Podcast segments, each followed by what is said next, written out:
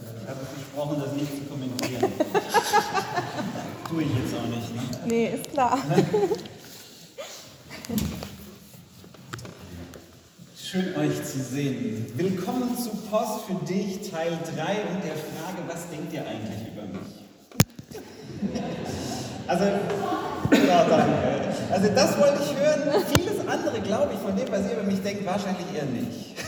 Es könnte vielleicht an manchen Stellen hart werden, wenn man das so wüsste, was ihr so über mich denkt. Also von daher sagt mir es nicht oder sagt mir nur die netten Sachen, wenn ihr mir mal sagen wollt. Also fragt ihr euch das auch manchmal? Was denken die anderen eigentlich gerade so über mich? Was denken die jetzt über mich? Finden die mich, finden die mich gut oder finden die mich eher nicht so gut? Und wenn wir da anfangen, drüber nachzudenken, dann passiert es ja ganz leicht, dass wir unser Verhalten daran so ein bisschen anpassen, an den Erwartungen der anderen. Irgendwann kommt die äh, Frage oder stellt sich die Frage, wenn ich mein Verhalten an eure Erwartungen anpasse, bin ich das jetzt eigentlich? Also bin das ich, der hier gerade handelt? Oder bin das nur ich in Relation zu der Erwartung? Bin ich das wirklich? Und wer bin ich im Kern, wenn keiner so richtig hinschaut? Was ist eigentlich meine Identität? Das sind ja so die, das ist eine der großen Fragen äh, des, des Menschseins. Wer bist du? Was ist deine Identität? Je nachdem, wie man diese Frage beantworten kann, hängt die extrem stark mit Glück und Zufriedenheit und so einem inneren Frieden zusammen oder sie bewegt eben das Gegenteil. Genau darum geht es auch im Galaterbrief. Und relativ am Anfang von dem Brief, mit dem wir uns beschäftigen, erzählt Paulus, das ist der Autor, erzählt er den Menschen in Galatien, Region heutige Türkei, den Gemeinden dort, erzählt er von einer Begebenheit und in, er erzählt, wie er Petrus Petrus war die rechte Hand von Jesus. Petrus, der wurde der Fels genannt, der Gründer der ersten Kirche und so weiter und so fort. Und Paulus erzählt von einer Begebenheit, wo er Petrus, rechte Hand Jesu, so richtig hat auflaufen lassen. Denn es gab einen Vorfall. Und wir lesen da mal rein. Als aber Petrus später nach Antiochia kam, musste ich ihm vor allem widersprechen, denn er hatte sich eindeutig falsch verhalten. Heilige Petrus hat sich falsch verhalten. Zunächst, zunächst hatte er ohne Bedenken mit den Christen, die keine Juden waren, an den gemeinsamen Mahlzeiten teilgenommen. Als aber einige jüdische Christen aus dem Kreis um Jakobus dazukamen, zog er sich zurück, wollte nicht mehr wie bisher mit allen zusammen essen. Er fürchtete nämlich die Vorwürfe der jüdischen Christen. Auch die anderen Juden in der Gemeinde handelten daraufhin gegen ihre Überzeugung. Und schließlich verleiteten sie sogar Barnabas dazu, den gemeinsamen Mahlzeiten fernzubleiben. Da ist Beef in the house.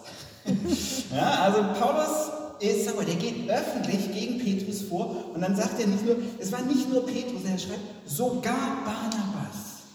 Barnabas, mein Mentor, das war mein Mentor, das war mein Ziehvater, das war der, der für mich gebürgt hat, als noch alle dachten, ich wäre dieser Christenverfolger. Sogar der hat sich verleiten lassen und hat sich falsch verhalten.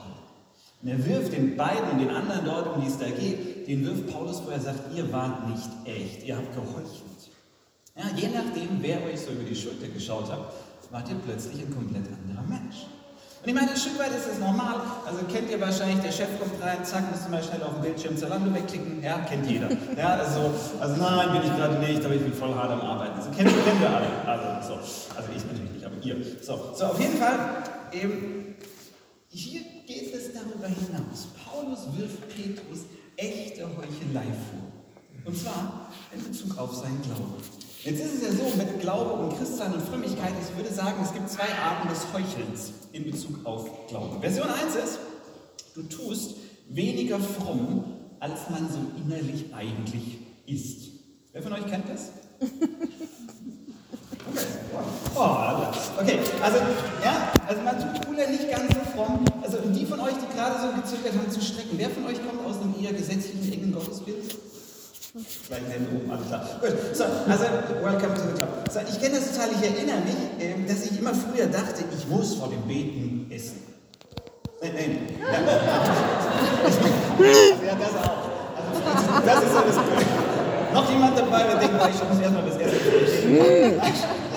also ich muss vor dem Essen beten. So. So. ich dachte immer, ich muss vor dem Essen beten. Und wenn ich das nicht tue, dann ist irgendwie Gott sauer, weil äh, erstens widersetze ich mich einer Regel und ich bekenne mich nicht zu ihm. Also ich dachte es vor allem so in größeren Gruppen, so in der Schule oder so, vor dem Pausenbrot oder so. Und da denkt ihr vielleicht, wie schäme ich für ihn oder wie auch immer. Und ich kann das mal kurz vormachen, wie dann mein Gebet aussieht. Bloß eine Frage, hat jemand ein Marmeladenbrötchen für mich, dass ich es nicht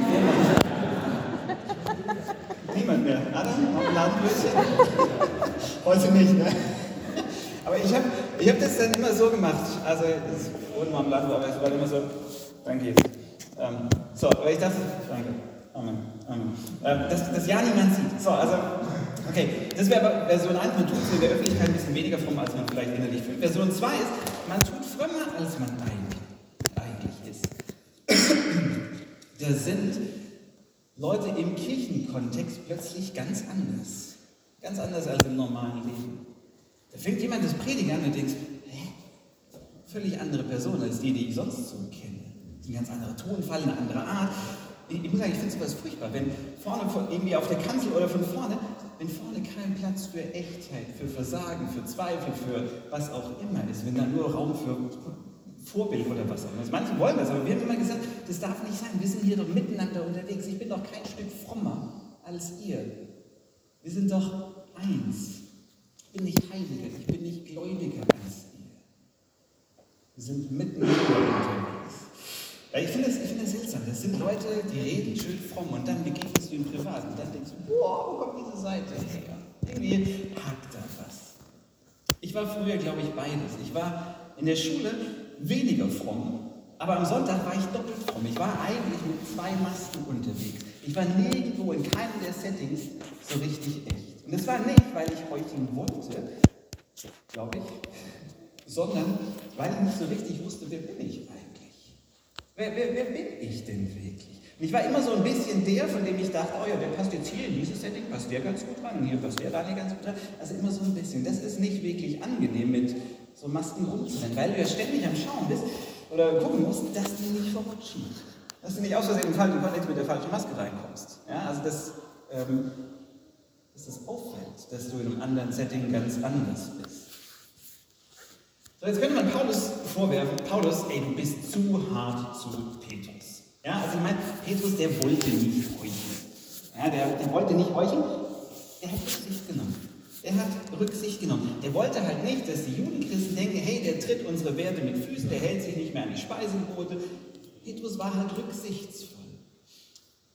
Ich glaube, Paulus würde sagen, ja, ja, Rücksicht ist aber. Rücksicht, wenn du Rücksicht nehmen kannst, ist es gut. Aber wenn du dich im Fall des Falles entscheiden musst, wem stoße ich jetzt vor den Kopf? Dann nimm die Frau.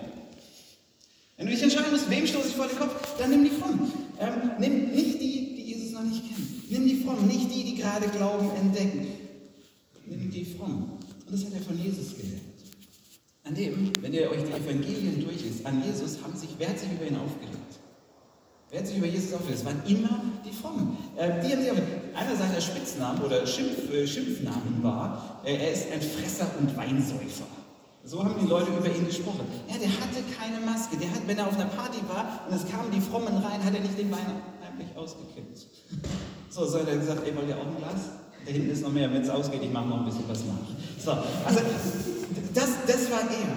So, also wenn du wen vor den Kopf stoßen musst, nimm die Frommen. Petrus, du hast geheuchelt, du hast nicht Rücksicht genommen, sondern du hast geheuchelt und damit hast du was gemacht. Du hast nämlich Freiheit grundsätzlich in Gefahr gebracht. Weil das Ding ist, Petrus, was sollen denn die anderen denken, wenn die dich sehen? Die müssen doch denken, ah, muss ich vielleicht nicht doch auch ein bisschen so werden? Muss ich, nicht, muss ich doch nicht, muss ich nicht doch auch Abstand von bestimmten Dingen, von Menschen, von Meinungen nehmen? Sind diese äußerlichen Punkte nicht vielleicht doch wichtig? Ah, weiß ich jetzt auch nicht, bin ich ein bisschen unsicher. Also gut, dann mache ich es mal lieber so. Dann setze ich halt mal lieber diese Maske in dem Setting auf. Hauptsache, das passt irgendwie rein, Hauptsache die anderen sind zufrieden. Paulus sagt, Leute, wenn wir mit Masken anfangen, dann bringen wir Freiheit in Gefahr. Und für diese Freiheit kämpft er wie ein Löwe in diesem Brief. Weil er sagt, Freiheit ist entscheidendes, entscheidendes Kriterium für unsere Identität. Weil ohne Freiheit wird es wahnsinnig schwer, wirklich ich selbst zu sein. Ohne Freiheit wird es schwer, meine Identität zu leben. Ohne Freiheit ohne Freiheit vom Urteil von anderen, Ohne dass ich frei bin von diesem Urteil von anderen, wird es schwer, ich selbst zu sein, der echte Daniel zu sein. Und Paulus kämpft dafür. Und ich glaube, er würde heute genauso kämpfen, dass wir uns nicht vom Urteil anderer abhängig machen, unsere Identität nicht vom Urteil anderer bestimmen lassen, von dem, was andere über uns denken, wer ich in den Augen von anderen bin, sondern er kämpft dafür, dass wir unsere Identität ganz bei Gott suchen. Und dazu sagt er richtig viel. Und ich habe, also ich kann euch nicht alle Verse dazu vorlesen, was er dazu sagt, aber eine Passage, wo er zusammenfasst, wer wir sind, was unsere Identität ist. Er sagt in Vers 26, denn ihr alle seid durch den Glauben Gottes Kinder in Christus Jesus. So, that's it. Damit ist alles gesagt. Schönen Sonntag euch noch. Nein, keine Vorfreude, es geht noch ein bisschen äh, weiter. So, also ich sage noch ein bisschen was dazu. Er sagt, ihr alle, ganz egal was euer Frömmigkeits-Background ist, ihr alle seid Gottes. Und zwar nicht, weil ihr euch, äh, und das betont er immer und immer und immer wieder, also nicht durch eure Leistung, sondern durch, falls ihr es bis jetzt noch nicht kapiert haben solltet, liebe Galater, äh, durch Glauben, den Gott geschenkt hat. Nicht durch euch Gnade, Punkt. So, sagen die Leute, okay, Paulus, haben wir gecheckt. Haben wir gecheckt, aber jetzt mal ganz ehrlich, ich bin Gottes Kind, okay, aber wie soll ich mir das vorstellen? Wie geht das? Also ich bin doch noch der ich bin. Mit all meinem Zeug, was ich so mit mir bringe. Und dann macht er weiter und, und schreibt, denn ihr alle, die ihr auf Christus getauft seid, habt Christus angezogen. Ihr habt ihn angezogen. Er sagt, als ihr getauft wurdet, da habt ihr Christus angezogen. Dann hast du wie so einen schönen Mantel drüber gezogen. Ein Mantel, der aussagt, ich bin im Team Jesus. In der Taufe haben wir Christus angezogen. Team Jesus Mantel. Das ist doch bloß ein Mantel. Ein Mantel verändert doch nichts. Der, der, der, der verändert doch nichts. Worauf Paulus sagen würde, oh doch, zieh dir mal eine VfB-Jacke an und geh nach Hoffenheim in den Fanblock. zieh dir, zieh dir eine, eine Borussia-Jacke an und geh nach Schalke und stell dich da in den Schalke-Fanblock. Ein Mantel macht einen Unterschied. Also er würde das nicht so sagen, aber heute würde er es vielleicht so sagen. So, ein Mantel macht einen Unterschied. Aber was soll dann jetzt die Taufe? Gerade hast du gesagt, wir wurden durch Glauben zu Gottes Kindern. Jetzt kommt da die Taufe rein. Ist die jetzt das Add-on zu Christus? Also was macht uns jetzt zum Kind Gottes? Glaube oder Taufe? Paulus würde sagen, ja. Auf diese Frage. Er würde sagen, genau so, denn das eine gehört zum anderen. Denn die ersten Menschen, die Christen wurden, ähm, die haben sich taufen lassen und haben bei ihrer Taufe eine Taufformel genannt. Diese Taufformel, das war ein Bekenntnis, das sie ausgesprochen haben. Und die haben gesagt, Jesus ist Herr, ihm vertraue ich. Das war die Taufformel, mit der sie sich, haben, wo sie sich bekannt haben. Sie haben ausgesprochen, sie haben gesagt, was hier innen Wirklichkeit geworden ist. Sie haben nach außen gezeigt, was innen passiert ist. Diese beiden Dinge, die gehören zusammen. Glauben und Taufe, das ist eigentlich eins. Taufe ist das Zeichen von dem, was innen passiert. Ähm, das ist eigentlich eins. Und ich weiß nicht, ob du dir das schon mal überlegt hast. Aber wenn du merkst und hier bist und merkst, hey, in den letzten Monaten oder Jahren ist hier Glaube bei mir gewachsen. Da ist Glaube gewachsen, das ist großartig. Aber ich habe das vielleicht noch nie öffentlich bekannt. Ich habe noch nie öffentlich gesagt, hey, ich bin im Team Jesus. Ich gehöre da ganz öffentlich dazu. Dann lade ich dich ein, dich taufen zu lassen dich taufen zu lassen. Wir werden im Sommer wieder einen Taufgottesdienst feiern. Und das ist ein super wichtiges Ereignis, das ganz viel Freiheit für dich mitbringt. Weil bei uns in der Taufe, in der Taufe, da wirst du ähm, gehen in den See oder gehst ja wahrscheinlich an die Donau, die Donau, und da wirst du in dieser Drecksbrühe einmal untergetaucht. Ja? Untergetaucht und wenn es gut läuft, kriegen wir dich auch wieder hoch. So, und ich kann dir sagen, das vergisst du nie wieder. Das ist wirklich, das vergisst du nie wieder. Und das ist, das ist, das ist also einer der, der Gründe, warum wir das so machen, dass du es nie wieder vergisst, dass du dich nämlich an den Tagen in deinem Leben daran erinnern kannst, wenn du dich nicht so besonders Kind Gottesmäßig fühlst.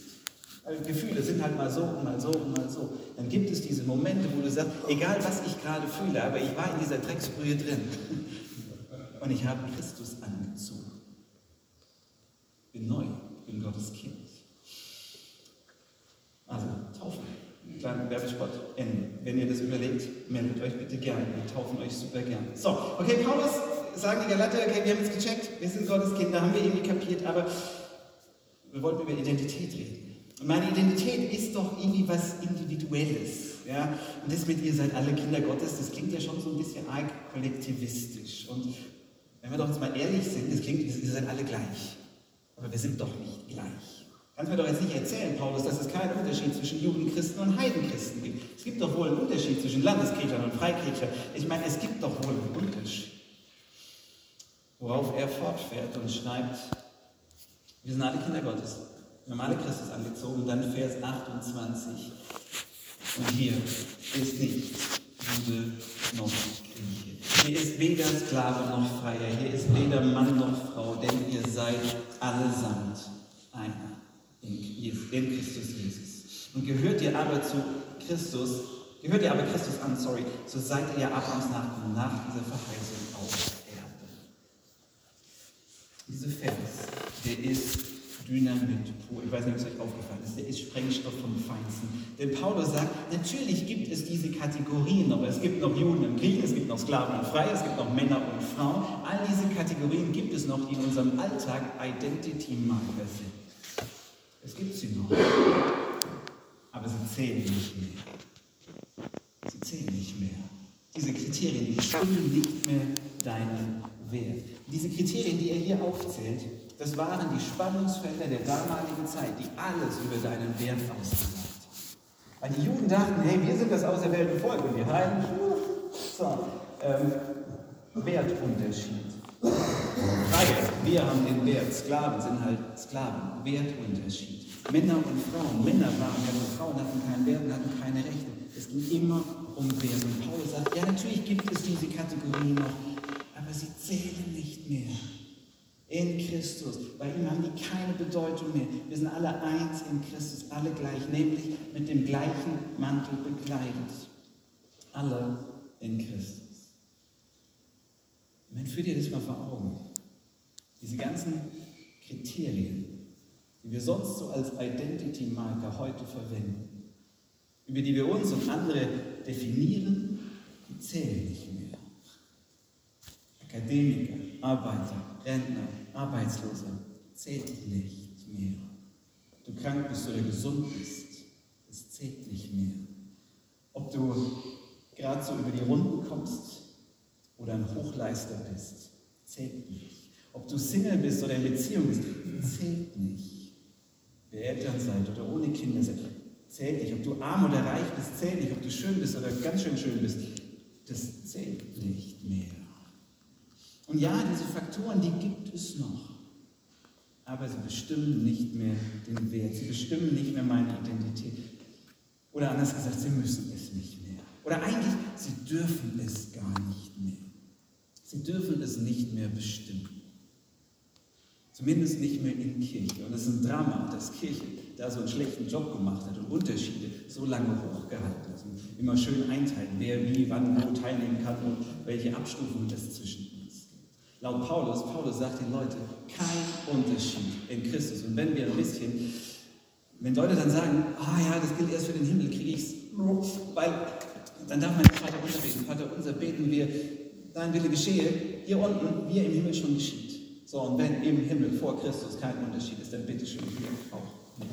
So, Paulus, der kämpft darum und sagt, Leute, lasst euch das nicht mehr einreden, dass diese ganzen Faktoren, dass die entscheidend sind. Das Entscheidende ist was anderes. Deine Identität, die hängt nicht daran, was andere über dich sagen. Die hängt auch nicht daran, was du selbst über dich sagst, sondern die hängt an dem, was Gott über dich sagt. Und ich stelle mir so vor, wie Paulus vor ungefähr 2000, knapp 2000 Jahren da saß und überlegt hat, hey, wie könnte ich das den Leuten in Galatien irgendwie am besten vor Augen führen? Was wären die besten Worte dafür, dass, das wirklich hängen bleibt, dass das nicht so mal gehört ist und dann rutscht man wieder zurück. Und dann sitzt er so da mit seinem Schreiber, der, das der den Brief geschrieben hat, Paulus hat ihn diktiert, und er erinnert sich an diese Begegnung, die er mit Jesus hatte, als Jesus ihm erschienen ist. Und als Jesus ihm gezeigt hat, wer er ist und wer Gott ist. Und dieser Part ist nicht überliefert, aber ich bin mir ziemlich sicher, dass es genauso stattgefunden hat. Ähm, werden wir gleich sehen, warum. ich glaube, dass als Jesus Paulus erschienen ist, da hat Jesus gesagt, komm, setz dich mal her, ich muss dir eine Geschichte erzählen. Ich habe dir den anderen schon erzählt, aber dir muss ich sie noch mal erzählen, weil du warst nicht dabei. Und er hat ihm die Geschichte, dieses Gleichnis vom verlorenen Sohn erzählt. Diese Geschichte, in der ein Mann, dieser Mann steht für Gott, zwei Söhne hat. Und der eine hat keinen Bock mehr und will schon mal sein Erbe und er bekommt es und er verprasst alles und er geht bankrott und er landet wegen der, Hunger, der Hungersnot am Schweinetrog. Sonst wäre er verhungert. Und er stinkt wie die Sau. Buchstäblich. Und er überlegt sich, boah, bei meinem Vater, da wäre es besser. Jedem Tag, wenn er jedem Knecht dort geht es besser. Und er legt sich so in seinem Kopf eine Rede zurecht und sagt, wenn ich da hinkomme, ich gehe jetzt zurück und dann sage ich zu ihm, Vater, ich habe gesündigt und ich bin es nicht mehr wert, dein Kind zu sein, mach mich zu einem deiner Knechte.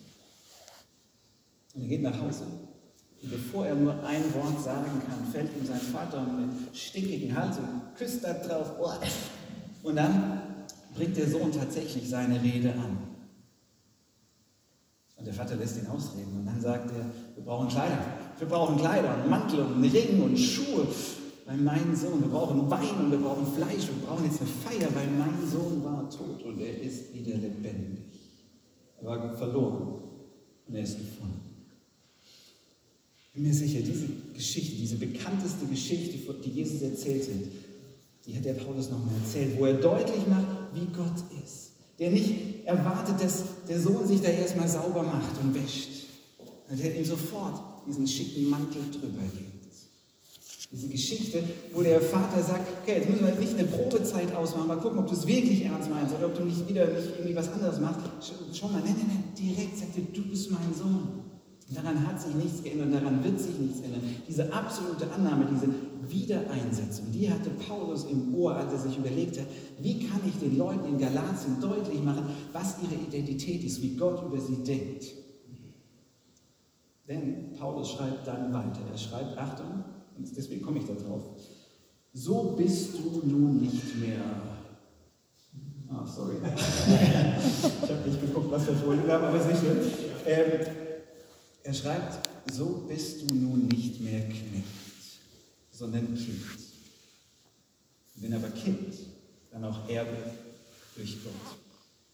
So bist du nun nicht mehr Knecht, sondern Kind, wenn aber Kind, dann auch Erbe durch Gott. Was bist du? Knecht, Kind, Erbe, die drei, die, die ähm, unterscheiden sich. Das ist ein ganz spannender Dreiklang. Diese drei Punkte, Knecht, Kind, Erbe. Das sind die drei Kategorien aus diesem Gleichnis vom verlorenen Sohn. Dieser Sohn, der hat für sich nur noch die Option des Knechtes gesehen. Er hat nur noch den Knecht gesehen. Aber der Vater, er sieht was anderes. Der sieht den Sohn. Er sagt, mein Sohn war tot. Und er steckt ihm den Siegelring an. Den Siegelring an, mit dem er wieder Kaufverträge unterzeichnen kann. Er ist nämlich nicht nur Sohn. Er ist nicht nur geduldeter Sohn. Er ist Erbe. Du bist nicht mehr Knecht sondern Kind, wenn aber Kind, dann auch Erbe durch Gott. Was bist du? Knecht, Kind, Erbe? Die drei unterscheiden sich. Ein Knecht, der muss leisten. Ein Knecht, der muss was machen. Der hat am Ende des Tages hat er sich irgendwas verdient. Und er muss halt seine Aufgaben, seine To-Dos erledigen, weil sonst verliert er irgendwann auch seinen Status und wird gekündigt. Anders, wenn du ein Kind bist. Ich meine, was musstet ihr tun, um Kind zu werden? Was habt ihr gemacht? Das ist viel Arbeit, ne? Also ich habe an, an, meiner, an der Zeugung von mir habe ich nichts mit zu schaffen gehabt. also ich war, ich war nicht dabei. Also ich habe nichts dafür getan. Kinder tun nichts für ihre Existenz, sie sind einfach. Wir müssen auch nichts leisten. Wir werden idealerweise geliebt, ohne dass sie das tun. Selbst wenn sie böse Dinge tun, bleiben sie Kind. Ich, werde, ich bin immer noch Kind. Ich werde immer auch Kind bleiben, meiner Eltern. Und dann ist da noch der Erbe. Ein Erbe ist ja nochmal eine andere Facette von Kind. Weil Erbe, wenn du sagst, ich bin Erbe, dann drückt das aus. Ich bin nicht ein Kind von irgendeinem Nobody, von einer armen Kirchenmaus, sondern ich bin Erbe, da ist was zu holen. Und zwar ohne Erbschaftssteuer. Ja, was ein Erbe auszeichnet, ist, das ist komplett unverdient. Als Kind und Erbe zu leben bedeutet auch freigebig zu leben, weil da, wo ich herkomme, wo ich es herhole, da ist noch mehr. Ja, da ist ein Riesenerbe. Das heißt, freigebig zu lieben, freigebig zu loben, freigebig zu geben, freigebig andere zu feiern, weil ich weiß, ich bin Kind Gottes, ich bin Erbe und da, wo ich es herhole, da ist noch mehr. Ich werde definitiv nicht zu kurz kommen. Paulus sagt, Leute, ihr seid nicht mehr Knechte. Er sagt, du bist kein Knecht mehr, sondern Kind und Erbe. Nur nochmal zur Wiederholung, wie seid ihr es geworden? Durch Anziehen. Durch das Anziehen von Christus. Wie der verlorene Sohn, indem er Mantel und Schuhe bekommt, wird er offiziell wieder Teil der Familie, wird er offiziell Kind und Erbe. Ich glaube wirklich, Paulus wollte auf seine Art und Weise dieses Gleichnis verorten, auf seine theologisch-analytische Art sagte, hey, du bist kein Knecht mehr, du bist Kind und, und Erbe. Ich habe das Gefühl, wir leben das oft nicht. Wir leben weder in diesem Kind- oder Erbemodus, sondern immer wieder rutschen wir in den Knechtmodus rein. Warum? Also in diesem Gleichnis von Jesus gibt es zwei Gründe, warum wir immer wieder gern in diesen Knechtmodus verfallen. Einmal bei diesem verlorenen Sohn. Der Grund da ist Scham. Scham. Der Sohn sagt, ich habe gesündigt. Das ist ein Fakt. Ja, der hat Scheiße gebaut. Er sagt, ich habe ich hab Fehler gemacht, ich habe gesündigt, Fakt. Und dann macht er weiter und sagt, und, weil er sich schämt, ich bin es nicht mehr wert, dein Sohn zu sein. Also er bringt einen Fakt, ich habe gesündigt, mit einer Deutung zusammen. Er fügt diesen Fakt mit Deutung zusammen. Weil ich etwas getan habe, bin ich jetzt nicht mehr wert. Ich bin nur noch Knecht. Er schämt sich. Scham bringt uns dazu, unsere Identität zu verlassen. Nicht als Kind und Erbe zu leben, sondern nur noch so als geduldeter Knecht. Wenn wir uns schämen, wenn ich mich schäme, dann ist meine normale Reaktion, dass ich nicht selbstbewusst dastehe und dazustehe, sondern verschämt. wenn es im Zwischenmenschlichen ist, dann ziehe ich eine Maske auf und tue so, als wäre alles okay und hoffe, dass ihr es nicht seht, dass ich irgendwie was verbockt habe, dass ich mich schäme. Ich tue alles, dass es okay wird. Ich tue alles dafür, dass die Scham überdeckt wird. Dass wenn ich mich vor Gott schäme, weil ich vielleicht nicht als sein Erbe gelebt habe, weil ich nicht als sein Stellvertreter gehandelt habe, weil ich nicht sein Ebenbild wiedergespiegelt habe, dann weiß ich, ja, Masken ihm gegenüber ist relativer Schwachsinn. Ja, also der, der hinter alles schauen kann, an Business und so weiter und so fort, da bringt eine Maske nichts. Und dann ist diese Reaktion aus Scham, die sagen, okay, ich gehe zurück in den Knechtmodus. Und jetzt diene ich und leiste ich wieder oder ich ziehe mich ein bisschen zurück und, und verdiene mir wenigstens, wenigstens so ein bisschen Duldung. Aber diese Verknüpfung von ich habe gesündigt und ich bin es nicht mehr wert, die ist falsch. Die hebt der Vater auf. Er sagt nämlich, deine Tat ist nicht deine Identität. Ja, du hast gelogen, aber deine Identität ist nicht, du bist ein Lügner, sondern du bist Kind Gottes. Ja, du hast geklaut, aber deine Identität ist, deine Identität ist nicht, du bist ein Dieb, sondern du bist Kind Gottes. Und du kannst in dieses Ding alle Kategorien einsetzen, die du magst, wo du dich vielleicht schämst, wegen Dingen, die du getan hast, die du bereust, die dich vielleicht anklagen. Ich glaube, ich bin zutiefst davon überzeugt, Gott sagt zu dir, ja, das hast du getan, aber das ist nicht deine Identität. Deine Identität ist, du bist kein Knecht, du bist Kind. Es gibt noch einen zweiten Grund, warum wir in diesen Knechtmodus verfallen. Und ich glaube, das ist ganz simpel, weil wir es vergessen. Weil wir es vergessen, wer wir sind. Weil diese ganzen Stimmen in unserem Umfeld so laut sind über Leistung und Ansehen und Erfolg und Schönheit und auch was auch immer, wir uns darüber definieren. In diesem Gleichnis, in dieser Geschichte von diesem verlorenen Sohn gibt es ja noch einen zweiten verlorenen Sohn. Eigentlich müsste die Geschichte ja die Geschichte von den verlorenen Söhnen heißen. Das ist der ältere Bruder.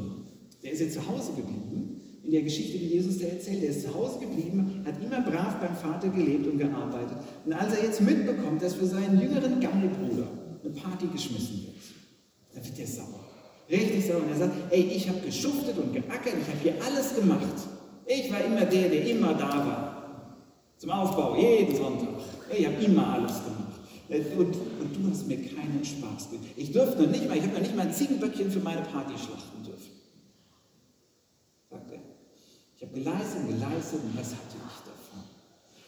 Worauf der Vater sagt, mein Sohn, Du warst doch die ganze Zeit bei mir. Ey. Was mir gehört, gehört, gehört dir. Und das ist nicht im übertragenen Sinne, sondern in der Zeit war so, Erbe wurde aufgeteilt. Der älteste Sohn bekommt zwei Drittel, damit das Business weiterlaufen kann.